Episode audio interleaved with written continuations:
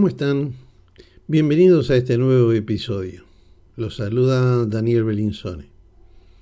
A quienes nos siguen habitualmente les doy las gracias por hacerlo y a quienes se suman en este momento les pido se suscriban para poder recibir las notificaciones de nuevos episodios. Para enviarme comentarios o consultas pueden hacerlo a través de mi sitio web belinsonedaniel.com.ar Belinsone con B corta y S. Dicho esto, avancemos con el contenido.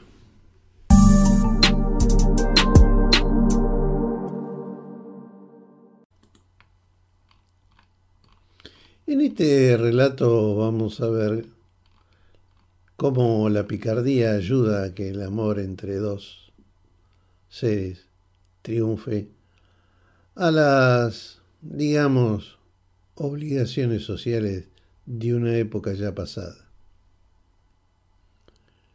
Todos en Capibaracue, puerto costero de la provincia de Corrientes, hablaban de las virtudes de Merceditas, la hija del coronel Brandao, uno de los más importantes hacendados de la zona, famoso por sus ovejas cara negras. Las primeras que hubo en la comarca, y por sus cuentos de la guerra de Brasil, donde decía haber nacido. Muchos fueron los corazones que palpitaron por los renegridos ojos de la muchacha, pero pocos los que se atrevían a poner en ella sus miradas, porque el padre era muy rico y extremadamente exigente en lo tocante a las condiciones que debían reunir los pretendientes a la mano de su hija. Por eso, cuando se supo que Olegario Miño, el maestro de la escuela, había estado cortejando en un baile a la niña, todos pensaron que el muchacho llevaría una de las más grandes desilusiones de su vida, ya que, según el criterio local, era mucho para él. Muchos le marcaban que ella iba a aceptar lo que decidiera el padre, a lo que él les contestaba, mientras ella me quiera, lo demás me importa poco. Vamos a ver. Sin perder, obviamente, las esperanzas. Todo pareció venirse abajo cuando se anunció que don Bartolomé, el dueño de la barraca y hombre adinerado, iría el próximo domingo a ver al coronel para pedirle la mano de su hija. Y bueno, había manifestado Olegario cuando le llevaron la noticia. Habrá que ver si ella lo quiere. Sin embargo, lo mejor es esperar. Don Bartolomé entró a la sala conducido por el coronel, quien lo hizo sentar cerca de su sillón preferido y se puso a fumar un cigarro. El dueño de la casa, que era un conversador sin igual, ya estaba al tanto de las intenciones del visitante, el cual no le desagradaba como de candidato para su hija, por la holgada posición económica de que disfrutaba. Como lo vio un poco tenso, le dijo, ¿qué le pasa, don Bartolomé? Lo noto nervioso, inquieto. Como estaba yo una vez en Río Grande antes de una revolución que Vea, coronel, yo atino a decir al visitante, pero el coronel no le dejó proseguir y él consiguió con su historia. Como le decía, estamos con el célebre general Santo da Silva, otros gauchos riograndeses y listos para derribar al gobierno, cuando una mañana nuestra tropa se encontró con una partida oficialista. Permiso, Dijo una voz suave y entró Merceditas con un mate de plata y ofreciéndoselo al recién llegado, le preguntó con voz musical, ¿Gusta? ¿Cómo no? Y ahí el visitante aceptó el mate y comenzó a tomarlo. El coronel dejó su relato para decir, perdone que no lo acompañe, pero yo gusto más del café. No es nada, coronel, Así me tocarán más a mí, expresó el visitante. Bueno, siguió el brasileño. Yo en ese tiempo era solamente teniente y tenía 20 lanceros bajo mis órdenes. Vea, coronel, yo eh, quiso volver a decir el pretendiente sin resultado, porque el viejo continuó con su relato cada vez más entusiasmado, explicándole cómo por un lado hacía frente a las órdenes del teniente Brandao, este, con sus soldados y lo que le pedía el general da Silva, y así continuaban estas historias de guerra. Coronel, yo intentaba decir, el visitante, pero el viejo no, no lo escuchaba y seguía con su relato. Coronel, me permite, tartamudeaba el oyente sin resultado frente al ataque verbal del viejo hacendado. Hasta que no pudiendo más, se levantó, dijo permiso, otra vez le diré lo que quería, buenos días, y se fue. Mal educado, tronó el coronel. Irse así dejándome con la palabra en la boca. A ese no lo dejen más entrar en esta casa. Después de don Bartolomé fue don Juan Morra, dueño de una estancia vecina, y que fue a ver al viejo con las mismas intenciones matrimoniales. Fue igualmente bien recibido, también tuvo manos de su adorado tormento el regalo de unos mates, pero su resistencia a las narraciones del viejo fue mucho mejor, menor ya que cuando éste trataba de contarle la orden que le había dado el general da Silva, se levantó pálido y desconcertado y tras un seco buenas tardes salió casi a la disparada, montando su caballo, a quien le clavó las espuelas y se perdió en la distancia. ¡Filho de infierno! bramó el general. Si mal educado fue don Bartolomé, éste se ha portado aún peor. Si quieres seguir mereciendo mi cariño, jamás mires a ese hombre, hija mía. ¿Cómo no, tata? respondió obediente la joven y bajó los ojos. Ante el asombro de todos, el tercer pretendiente fue justamente el maestro, Olegario Miño, que se atrevió a arrostrar las posibles furores del viejo. A todo, el anciano lo recibió amable, pero frío. Enseguida comenzó la narración de sus aventuras. El coronel, ya con las experiencias que había tenido con los anteriores pretendientes, esperaba intranquilo, creyendo que al contar el ataque a los oficialistas, su visitante se iría. Sin embargo, tomando lentamente el mate y rozando al pasar la mano dócil de la doncella, Olegario siguió escuchando sin impaciencias. Brandao estaba contento por tener tan complaciente auditor y lo invitó a cenar. Después, aunque un poco a disgusto, aceptó que viniera a hablar con la niña. Lentamente sus resistencias fueron vencidas y finalmente transigió con la boda. Mucho tiempo después, y cuando estaban una tarde en el amplio salón, el coronel Brandao se sinceró. Mira, hijo, yo vos ni te hubiera tenido en cuenta para Merceditas, si esos maleducados de don Bartolomé y don Juan Morra hubieran tenido más paciencia para escuchar y luego pedir. Es que no podían, papá dijo la suave Merceditas. ¿Por qué no iban a poder, mija? Porque a ellos les había puesto hojas de ombú en el mate. Y usted sabe que... Y ahí todo el mundo se empezó a reír, recordando el poder fuertemente purgativo de las mismas, y el viejo concluyó.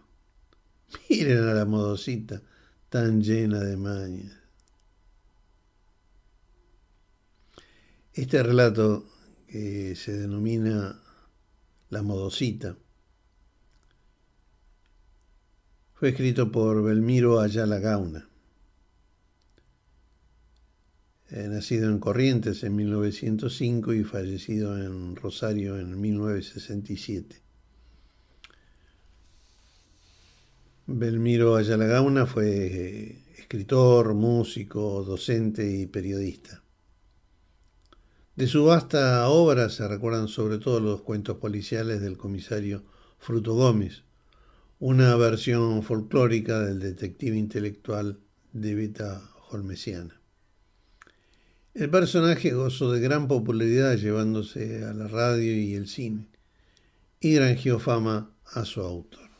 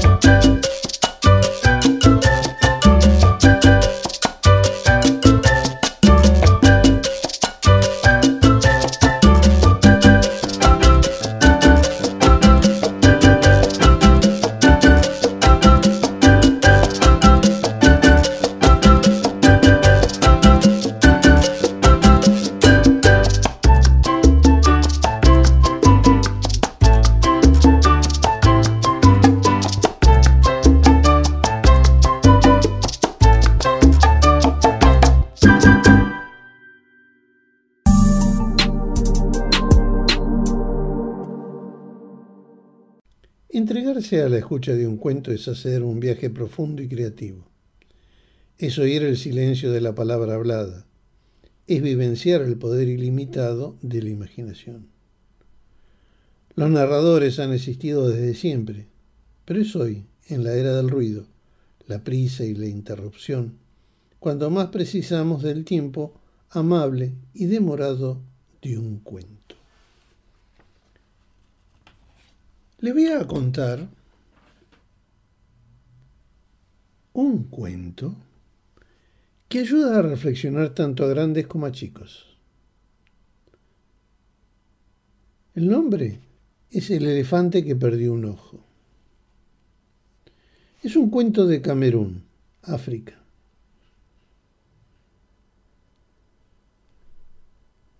Se dice que un elefante se encontraba al borde de un arroyo el agua pasaba clara y cristalina y tuvo ganas de beber. Se inclinó sobre el agua, empapó su trompa y ¡pluf! ¿Qué? ¿Qué? ¿Pero qué es lo que... ¡Ay, no! Perdí mi ojo, gritó el elefante lleno de pánico. Efectivamente, su ojo derecho se le había caído al fondo del arroyo. Él pretendió encontrar su precioso globo, pero no veía nada. Entonces, impaciente, agitó su trompa en todos los sentidos, pretendiendo alcanzarlo con la trompa en el fondo del arroyo. Tanto movió que el agua se volvió turbia. Cuanto más agitaba la trompa, más oscura se ponía el agua, haciendo así más difícil encontrar el ojo. Repentinamente el elefante se puso a gritar con todas sus fuerzas. Furioso, levantó la cabeza y vio sobre una roca cerca del agua una pequeña rana verde, que mirando al elefante se reía y reía. ¿Qué encuentras tan divertido? le dijo el elefante con rabia a la rana. Perdí mi ojo y eso te hace reír. No, lo que es divertido es ver lo que haces. Calma, todo irá mejor. La rabia y la desesperación no te ayudarán. El elefante, un poco avergonzado, siguió el consejo de la rana. Se calmó y dejó de agitar su trompa. El agua se volvió a calmar y poco a poco la arena volvió a caer sobre el fondo y el elefante vio su ojo intacto. Lo agarró delicadamente con la trompa y lo volvió a poner en su sitio, sin olvidar agradecerle a la rana verde. ¿Cuál es la reflexión? Muchas veces hacemos cosas o hacemos las cosas más difíciles. Los problemas y las dificultades con rabia y la desesperación se complican. Siempre con tu actitud puedes hacer más fácil y grata la solución a las dificultades. Además, si lo tomas con cierta alegría, tendrás más ayuda y con serenidad tendrás una visión más clara de tus posibilidades y tus recursos. La, la rabia solo va a crear tempestades y mayores dificultades.